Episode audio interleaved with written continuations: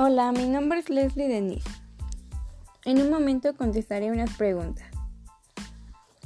Número 1. ¿Qué es un sistema de información? Bueno, está diseñado para apoyar a tomar las decisiones de marketing. Reúne tipos de datos, personas, equipos y procedimientos para ayudar a una mejor organización. Y obviamente la palabra clave es tomar mejores decisiones. Número 2. ¿Cómo se conforma? Se integra por subsistemas el uso de las TICs, que son tecnologías de la información y comunicación, y la gestión de información. Número 3. ¿Cuáles son sus fuentes de información? Existen dos. Fuentes internas. Son las que los clientes, proveedores, vendedores, entre otros. Fuentes externas.